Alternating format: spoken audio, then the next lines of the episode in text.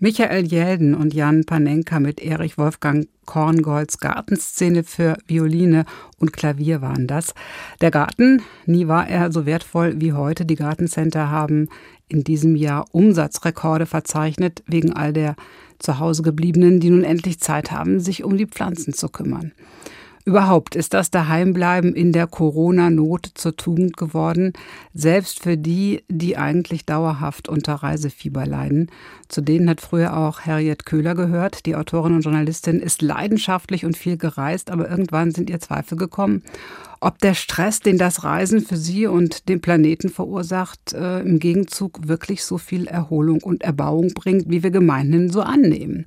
Das Ergebnis ihres Zweifelns ist ein anregendes Buch, Gebrauchsanweisung fürs Daheimbleiben heißt es, geschrieben vor Corona, aber nun natürlich eine Punktlandung. Guten Tag, Frau Köhler.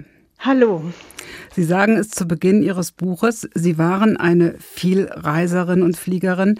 Wie ist es zu dem Sinneswandel gekommen? Also, das war eigentlich ein langsamer Prozess. Dass das Reisen ökologisch fragwürdig ist, wusste man ja eigentlich schon länger. Aber doch in den letzten Jahren häuften sich die Zeitungsartikel und hm, irgendwann habe ich mal einen diesen, dieser Zeitungsartikel genauer gelesen und da wurde mir erst so richtig klar, was für ein ökologischer Irrsinn das eigentlich ist, ständig völlig unhinterfragt Flugzeuge zu besteigen, um irgendwo hinzudüsen, wo nach einem gerade so ist. Und dann habe ich mit meinem Mann zusammen, haben wir irgendwann beschlossen, dass wir möglichst wenig nur noch fliegen würden. Und aus diesem möglichst wenig wurde dann relativ schnell ein eigentlich fast gar nicht. Jetzt gibt es ja immer mehr Menschen, bei denen die Flugscham größer wird als das Fernweh. Die fliegen weniger, fahren öfter Zug. Sie gehen aber hin und plädieren gleich fürs ganz Zuhausebleiben. Warum? Die Sache mit dem Tourismus ist die, dass es ja nicht nur das CO2 ist, äh, das wir in die Luft pusten beim Reisen, sondern dass die Welt ja insgesamt unter Overtourism oder unter dem Tourismus leidet und man eigentlich die meisten Reiseziele, die man irgendwie so im Kopf hat, durch ihre Besichtigung irgendwie auch zerstört. Und jetzt würde ich nicht dafür plädieren, niemals wieder irgendwo hinzufahren. Das wäre ja auch Quatsch und dafür ist unsere Welt auch zu global und zu interessant und wir sind das Reisen auch zu sehr gewohnt. Aber ich plädiere eben dafür, doch öfter mal zu Hause zu bleiben und sich eigentlich zu fragen, was man in der Ferne eigentlich immerfort sucht und ob man es wirklich in der Ferne suchen muss oder ob man es nicht auch zu Hause finden könnte. Was müssen wir lernen, um erfolgreich und entspannt zu Hause zu bleiben? Also ich glaube, das Allerwichtigste ist, dass man seine Perspektive verändert auf das eigene Zuhause. Man denkt immer, man könnte nur in der Ferne Abenteuer erleben und interessante Sachen sehen und Fremdes erfahren und Exotismen erleben. Wer aber seine Perspektive auf das eigene Zuhause verändert und den neugierigen Blick, den man ja als Tourist in der Ferne automatisch hat, wer versucht also diesen Blick zu Hause aufzusetzen, der kann eigentlich auch hier eine tolle Zeit haben und viele Abenteuer erfahren. Ja, und Sie haben auch tatsächlich einen richtigen 14-Tage-Plan für den Heimurlaub aufgestellt. Was sind denn da so die wichtigsten Punkte? Also die wichtigsten Punkte kann man eigentlich nur schwer sagen, weil, glaube ich, jeder da seine, seinen eigenen Ansatz finden muss. Es geht, wie gesagt, um diesen Perspektivwechsel und die Punkte handeln eigentlich auch alle davon. Wenn ich jetzt sage, ich schreibe übers Mittagessen gehen, übers Nichtstun und über darüber lange Spaziergänge im, in der Natur zu machen. Da wird jetzt der Zuhörer wahrscheinlich herzhaft gähnen und sagen, na toll, dafür muss ich mir kein Buch kaufen.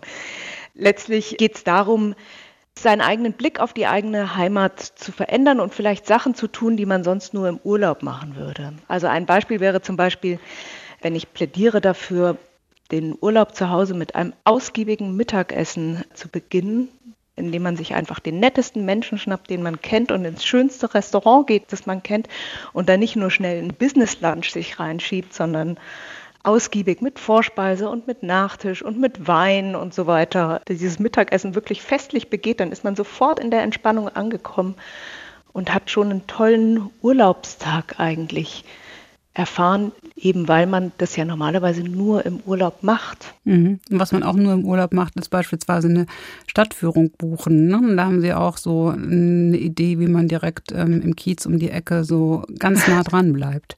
ja, also das war wirklich eine der tollsten Erlebnisse, die ich überhaupt je hatte, als ich eine Stadtführung durch mein eigenes Viertel gebucht habe.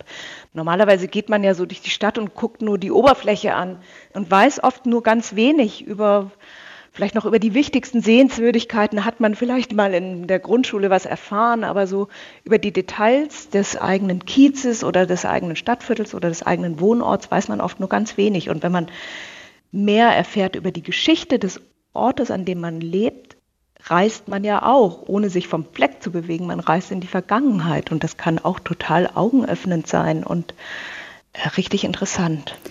Aber was ich mir schwer vorstelle, Urlaub ist ja auch immer Abstand vom Alltag, von der Post, vom Finanzamt, vom Renovierungsstau in den eigenen vier Wänden, Hausarbeit. Was hilft da, um zu Hause zu sagen, mm -mm, ich bin im Urlaub? Also ich glaube, was wichtig ist, um ein bisschen Abstand vom Alltag zu bekommen, ist offline gehen. Das ist ja auch einer der ersten Punkte in meinem Buch, dass man das Handy auslässt und den Laptop zugeklappt lässt.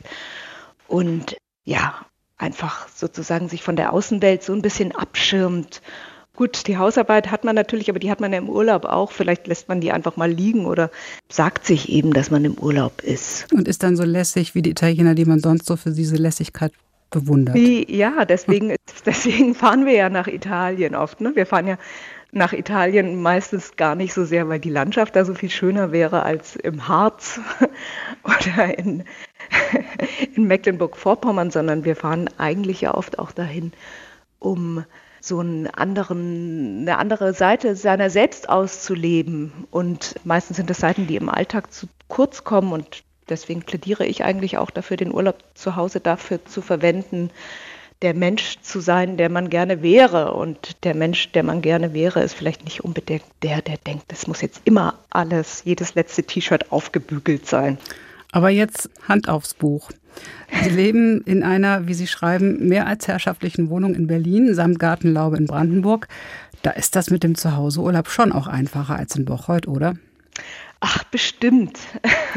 ja, ich habe da wirklich Glück, dass ich es sehr schön zu Hause habe. Aber ich glaube, dass es diese schönen Flecken eigentlich überall in Deutschland gibt.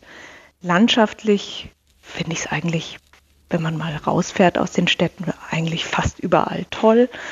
Und ich glaube auch, dass es auch in kleineren Orten oder in Orten, die jetzt vielleicht auf den ersten Blick nicht so spannend erscheinen, dass man überall spannende Sachen erleben kann. Meistens sind ja die Orte, an die man fährt, wenn man jetzt irgendwie an die Costa Brava fährt, sind da die Kleinstädte jetzt auch nicht per se aufregend.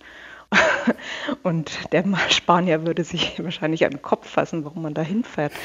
Aber wenn man eben mit dem Herz eines Reisenden sozusagen zu Hause bleibt, kann, glaube ich, auch die langweiligste Kleinstadt Abenteuerliches bieten. Okay, zum Schluss noch die Frage Reiseplanung ist ja auch Vorfreude und dann bestandene Reiseabenteuer sind unvergessliche Glückserinnerungen. Was machen Sie, wenn Sie dann doch das Fernweh packt? wenn mich wirklich das Fernweh packt, dann äh, lese ich zum Teil auch einfach einen Reiseführer und träume mich an den fernen Ort und plane eine Reise durch und male mir ganz genau aus, wie es dort wohl sein mag und was ich dort alles tun würde und dann fahre ich einfach nicht hin. Gebrauchsanweisung fürs Daheimbleiben heißt das Buch von Harriet Köhler. Danke, dass Sie uns davon erzählt haben, Frau Köhler. Sehr gerne, Dankeschön.